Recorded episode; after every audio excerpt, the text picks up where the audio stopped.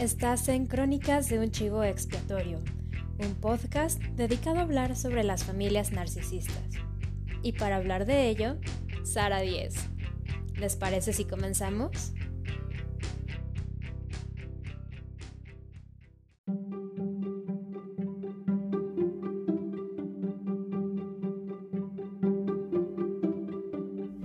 Hola, ¿cómo están? Soy Sara Díez y les doy una vez más la más cordial bienvenida al podcast Crónicas de un Chivo Expiatorio. Para este octavo episodio hemos preparado un tema que quienes hemos vivido con narcisistas y abusadores seguramente lo hemos padecido más de una vez. Se trata de una técnica propia de este tipo de personas, manipuladores, maltratadores psicológicos o gaslighters, donde suelen invertir el papel de víctimas a victimarios y de esta forma hacernos sentir culpables en una situación en la que los estamos confrontando por algo que ellos mismos provocaron. Si aún no les queda claro el tema que hoy vamos a tratar, seguramente con el ejemplo que daré a continuación sí les va a quedar un poco más claro. Veamos.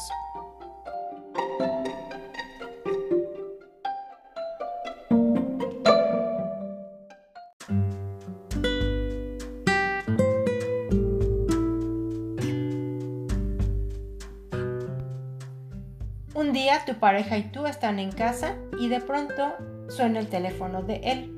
Es la notificación de un mensaje.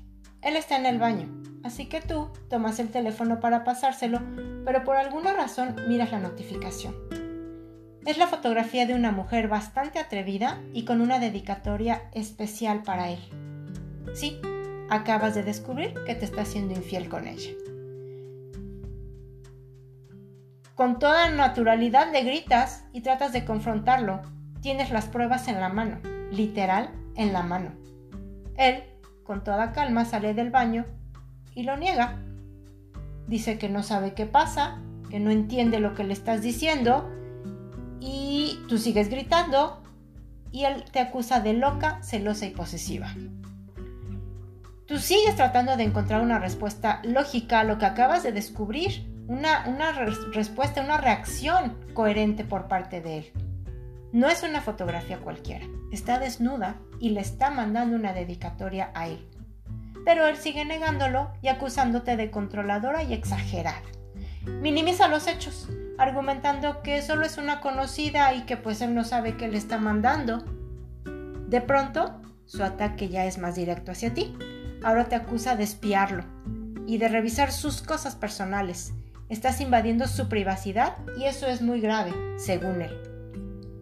En una estrategia muy hábil, te recuerda cómo tiempo atrás un amigo, tu padre o alguien cercano a ti también te trató de desconfiada y de loca y te lo trae ahorita al tema. Ante tales acusaciones y ya con todos los temas revueltos, comienzas a sentir que, que la abusiva efectivamente eres tú, que no tenías derecho a ver su teléfono, que cruzaste el límite de la confianza que él te tenía. En pocas palabras, el foco de la discusión original ha cambiado. Ya no es él y su infidelidad. Ahora eres tú por invadir la privacidad de tu pareja. Sin darte cuenta, la discusión cambió.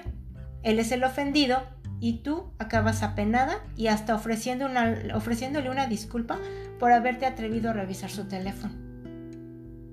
Pero muchas veces esto no queda así, nada más.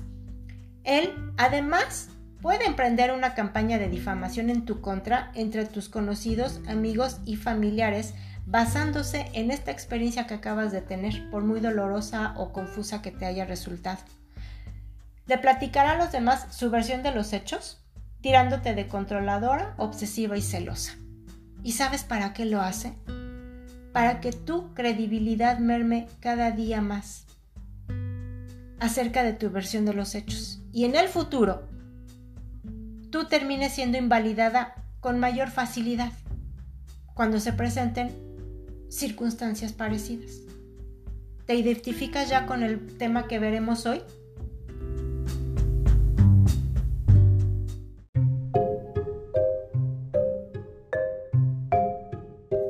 Asumir la culpa de algo no es fácil para nadie, mucho menos para los narcisistas y manipuladores.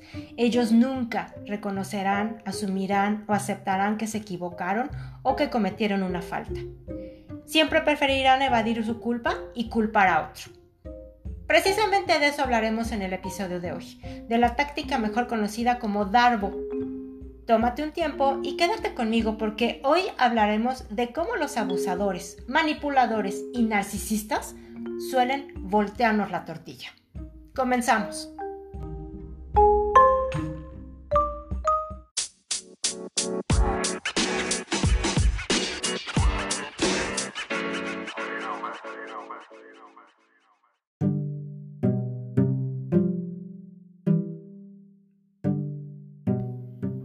DARBO. Es la abreviatura en inglés para Denny Attack Reverse Victim y Offender, es decir, negar, atacar, invertir la víctima y victimario.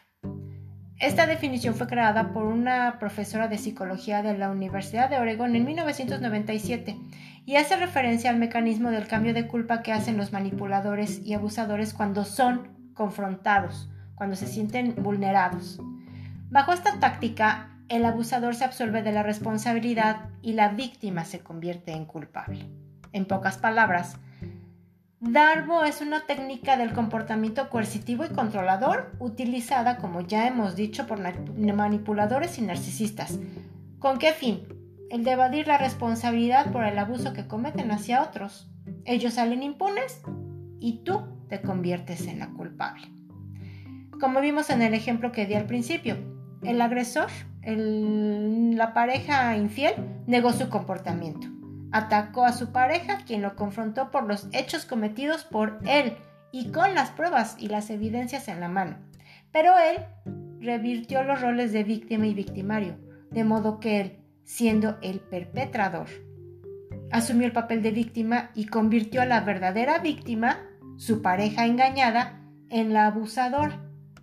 En México, como ya dije antes, a esto le llamamos voltear la tortilla.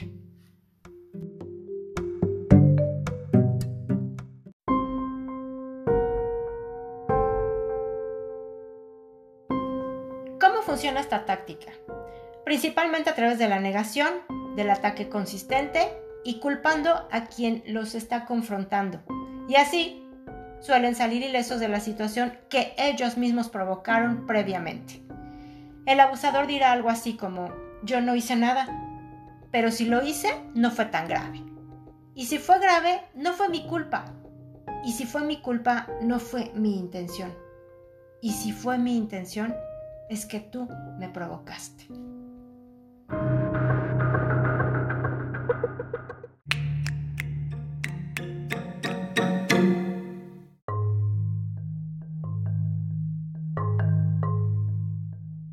Los narcisistas son expertos en cegarse ante el dolor que causan. Ya lo sabemos, convenientemente. Se lavan las manos proyectando su malicia, agresión y traición sobre el objetivo o su víctima.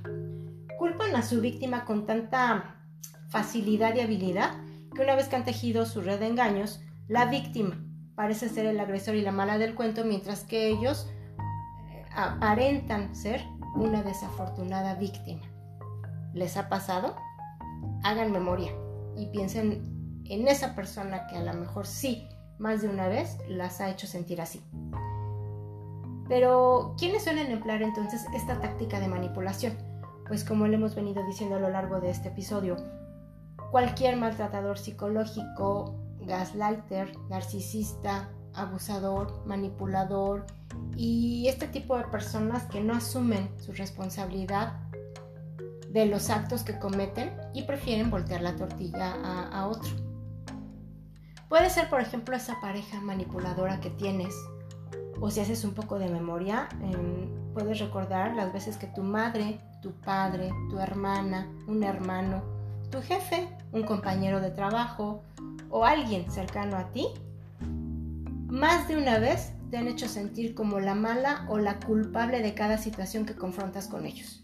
Y no solo eso, sino que además manipulan a todas las personas que te rodean, dejándote con la sensación de estar sola dentro de un agujero sin salida.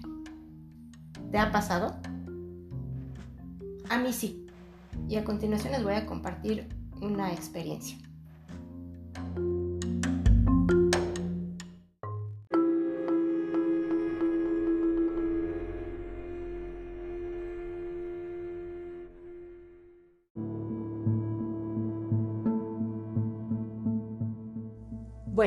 Como saben, yo vengo de una familia narcisista, una familia típica narcisista donde hay roles asignados según el carácter de cada miembro, la vulnerabilidad o su adaptabilidad a las normas o reglas silenciosas que también son impuestas en una familia narcisista. Bueno, el rol que a mí me asignaron fue el de chivo expiatorio. ¿Por qué? Porque yo era la que siempre cuestionaba o no me adaptaba a las reglas establecidas. Las reglas podían ser muy cambiantes, un día una cosa, según se fueran, em, según las circunstancias ¿no? que hubiera. Pero eh, había que adaptarse, replegarse a, lo que estuviera en el momento, ¿no? Lo que se dijera en el momento se pusiera como norma. Eh, en especial por, lo, por mis padres o mi madre, que era la que llevaba la batuta en esa familia. Y yo, eh, tanto de mi vida personal o en la vida familiar, pues yo trataba de, de, hacer mis, las cosas como yo creía que eran, no adaptándome muchas veces a lo que ellos eh, decían que es lo que debía de hacerse. Por eso es que siempre me trataron como que la que nunca obedecía, la que nunca hacía caso, la que de repente se llevaba un cinturonazo o un chanclazo o, los descalificativos que les menciono de nunca obedeces, nunca haces caso, contigo no se cuenta, pero porque eres así, por eso hay que estarte vigilando, por eso siempre, siempre, esa, esa, eso era lo que tenían de mí, esa idea, así crecí. De niña, los castigos, como les decía, era pues sí, la violencia física, uno que otro golpe, el chanclazo y algunas sanciones de castigo, ¿no? Reprimenda. Pero conforme fui creciendo y mi rebeldía, pues obviamente sí se fue haciendo quizá un poco más em, acentuando, pues. Eh, ya no eran los golpes, ¿no? Ya eran otro tipo de cosas, como cuáles, como por ejemplo el descarte, el hacerme sentir que no pertenecía yo a ese grupo o la ley del hielo. En el año 2016, un poco, unos tres años antes de que mi madre falleciera, em, todavía mi madre ejercía su rol, porque fue hasta el final, su rol de madre narcisista, en la que ella me, imponía ciertas cosas, eh, ciertos comportamientos que yo debía eh, complacerla o realizar. Eh, y, algo que pasó en aquella ocasión, una vez más dije, no, no me parece. Y en aquella ocasión me dijo, no quiero que vuelvas a hablarme nunca más en tu vida. Era la segunda vez que me lo hacía. A diferencia de la primera vez en que me lo dijo así de claramente con esas palabras, que me lo había dicho unos 10 años antes con esas palabras. Aquella, la primera vez, reaccioné de una forma en la que lloré y le supliqué que no me dejara de hablar, por favor, que iba a casi casi morir si lo hacía. Ok, me perdonó la primera vez.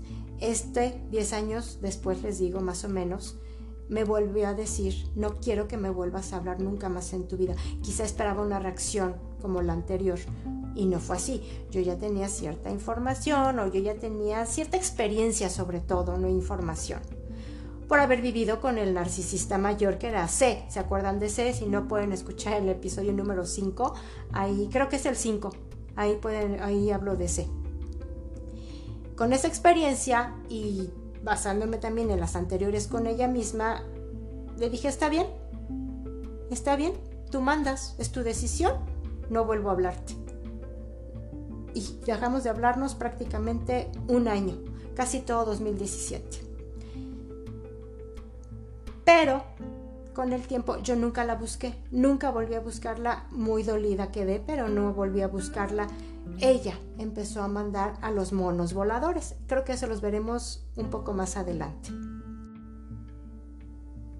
Pero el meollo del asunto es que gracias a sus monos voladores, en especial mi padre, que fungió ese, esa vez como el mono volador principal, em, accedí otra vez a, buscarla, le llamé y le dije, más bien ella me preguntó, ¿por qué no me habías hablado durante todo este tiempo?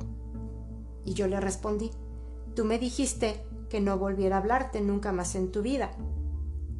Ahí, hoy lo sé, ella aplicó la técnica del darbo, que es a lo que voy con todo este contexto que acabo de mencionar. Porque me dijo, yo nunca te dije eso. Lo negó.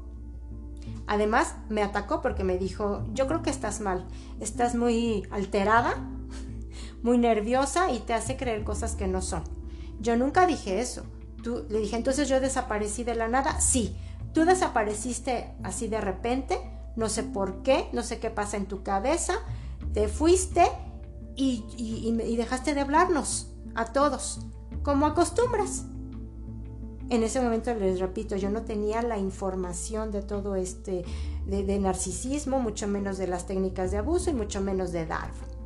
Así que sí, me, empecé a alterar, como ella me había dicho previamente que estaba alterada, no lo estaba. Obviamente me fui alterando y le dije, no, no, no, espérame. Tú me dijiste esto, que eh, tal, tal, en tal hora, en tal situación, por teléfono. Lo negó, todo el tiempo lo negó, me volteó la tortilla y ¿qué creen? Yo acabé pidiendo perdón por todo el tiempo que no llamé, que no estuve cerca. Cuando siempre, siempre supe que fue ella quien me lo había dicho y no era la primera vez. Fue ella quien me dijo, no vuelvas a hablarme nunca más en tu vida. Eso es un ejemplo clarísimo de lo que es Darbo.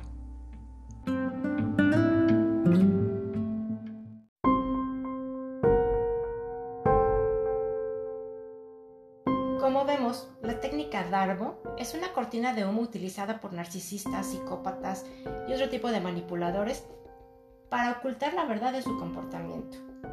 Nada más, en pocas palabras, para eso usan esta técnica, para salir ilesos de sus abusos y provocaciones. En un clima darbo, llamémosle así, ninguna, ninguna evidencia que trate de presentar la víctima real será suficiente como prueba de los abusos ya sea del gaslighter, del narcisista o del maltratador psicológico. Y así lo vimos en el ejemplo del principio, cuando la víctima real confronta a su pareja por la infidelidad que acaba de comprobar. Ni con las fotografías en la mano, él reconoce su responsabilidad. O como en mi caso personal que acabo de compartirles hace unos momentos. Mi madre jamás reconoció que fue ella quien me descartó más de una vez y todavía me culpo por haberme alejado del entorno familiar las veces que, ella me decía que no, que no le volviera a hablar. Pero no queda ahí esto. Lejos de ese, del dolor de ese momento, ese momento en el que estás confrontando a alguien por algo que te está lastimando, eh, que, que te está, sabes que te está hiriendo de alguna forma, y lo único que esperas es un poco de honestidad de su parte, y lo que recibes, ¿qué es? A cambio es negación y ataques a tu persona. Pero lejos de ese momento, todavía falta algo peor. A la víctima real tampoco se le creerá dentro del círculo social que ambos frecuenten, ya que también ha sido preparado para darle la espalda desde tiempo atrás por el manipulador, el narcisista o el maltratador psicológico. ¿Qué sucede entonces? Eh, la víctima real es sometida además a una aterradora campaña de culpabilización por parte del narcisista y del entorno ya manipulado. Y aquí cabe resaltar un elemento importante para que el narcisista o el abusador pueda llevar a cabo esta técnica y otras más. Los monos voladores. Hablemos un poco de, de ellos, ¿les parece?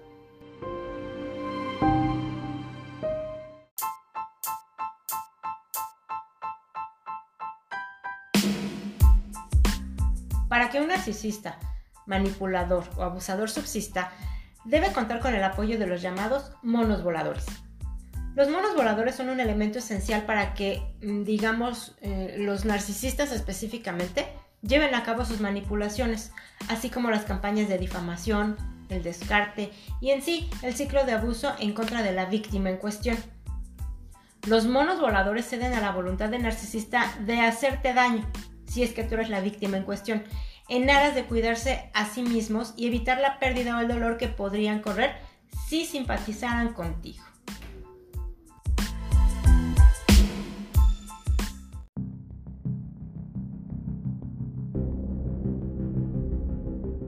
Ahora bien, hay que resaltar que los monos voladores no son ningunas víctimas, pues al tener la capacidad de elegir de qué lado estar, eligen estar del lado que les conviene, el del opresor o abusador.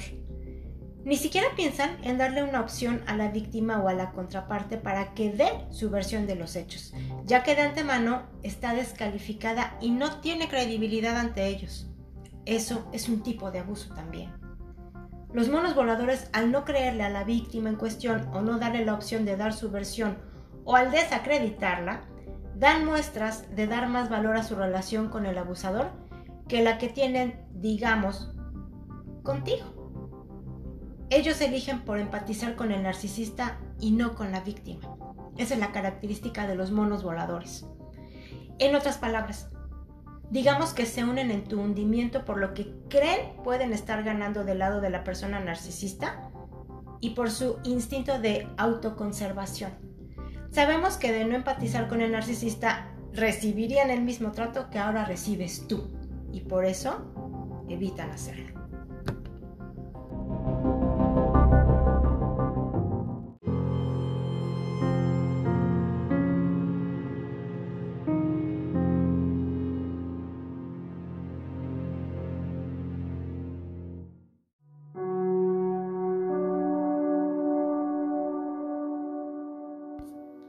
Preguntado por qué casi siempre tiene más credibilidad el narcisista o abusador que la víctima real? Cuando hay un conflicto entre agresor y agredido, o narcisista y víctima, tendemos a pensar que una persona que siempre aparenta ser segura de sí misma, resuelta y hasta divertida, es más estable y sólida que aquella que en ocasiones se muestra frustrada, deprimida o enojada. Claro, muchas veces como resultado de la situación que está viviendo y que es provocada por el narcisista agresor. Pero eso la gente no lo sabe o no le interesa. Aunque si somos congruentes, lo normal en una persona mentalmente sana es desarrollar un amplio rango de emociones y no solo demostrar las positivas, como el narcisista lo hace, que siempre se empeña en aparentar lo, mejor y lo exitoso y lo feliz que es. Eso no es cierto. Eso no, eso no, puede, no, puede ser eh, algo sano en una persona. Pero en este juego, este juego de apariencias que tanto le encanta jugar a los narcisistas y que usan como, un, como su recurso primario, se agranda cuando se hace evidente las secuelas de la víctima real al enfrentar de manera prolongada la ansiedad y la depresión que genera el acoso en el que vive. Se vuelve más Mm, en esas apariencias que él exagera todo, todo lo maravilloso que es y que vive, la víctima se ve peor, se ve más enojada, más frustrada, más em, fuera de sí. Las víctimas reales viven con la tensión permanente de pensar que allá donde vayan, con quien sea, las mentiras generadas por su agresor narcisista habrán llegado antes que ella y por tanto no contarán con el apoyo emocional que tal vez busquen en su entorno. Qué triste, ¿verdad?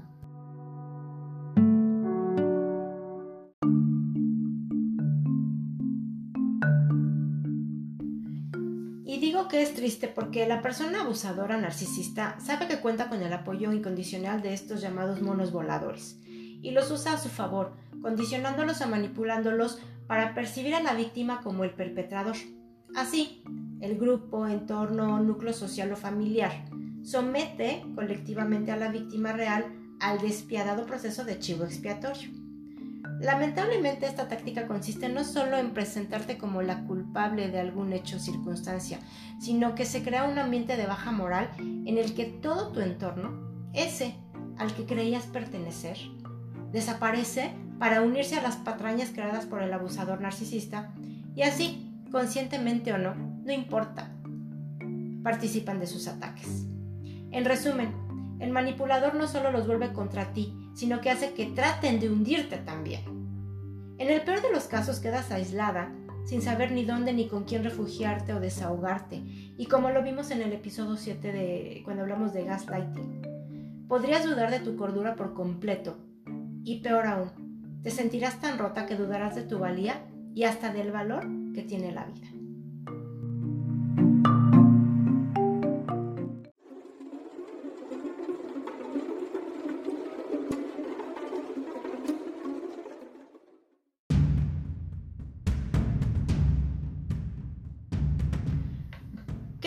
Genera en la víctima real haber sido sometida a la técnica de Darbo? Darbo, en pocas palabras, invalida la experiencia vivida de la víctima. Y no solo eso, sino que además del abuso original que ha vivido en su relación con la persona narcisista manipuladora abusadora, su dolor aumenta enormemente al ser perseguida y culpada por las personas de su círculo social. Todo lo anterior puede tener obviamente consecuencias desastrosas en la salud mental y emocional de dicha persona, como por ejemplo padecer ansiedad severa, tener ataques de pánico, caer en depresión, tener estrés postraumático y todo, todo, cada una de estas cosas puede afectar negativamente su salud física también. Ahora bien, no debemos dejar pasar que en casos severos de depresión puede terminar hasta en suicidio. Así de grave es ser víctima de esta técnica de manipulación.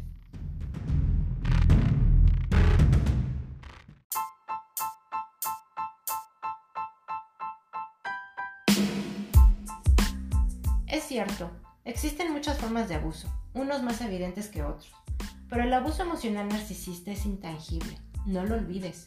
Puede estar oculto detrás de una cortina de riqueza, de respetabilidad y generosidad.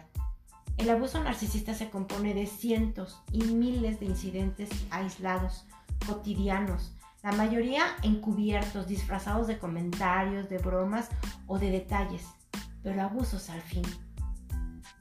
Cuando alguien ha sido abusado emocionalmente, puede pasar mucho tiempo antes de darse cuenta de que había algo malo en la manera en la que le trataban, especialmente cuando el perpetrador ha sido encantador, manipulador y la imagen ideal de un padre, pareja, jefe o amigo maravilloso ante el mundo exterior. Pero la buena noticia es que tú, sí, tú ya tienes información y formas parte de esta generación en la que sabes que conocimiento es poder. Si conoces de este tema y de las técnicas de abuso como Dalbo, sabrás qué hacer y de esta forma minimizar los posibles daños en tu vida.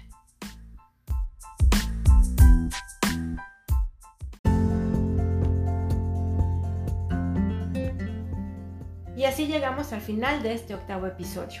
Como siempre, agradezco tu tiempo y tu atención. Y recuerda, si eres capaz de reconocer esta y otras formas de abuso o gaslighting, será más difícil que te puedan manipular. Porque espero que no lo olvides, conocimiento es poder. Conocimiento es poder. Conocimiento es poder. Soy Sara Díaz y te espero en el próximo episodio. Gracias.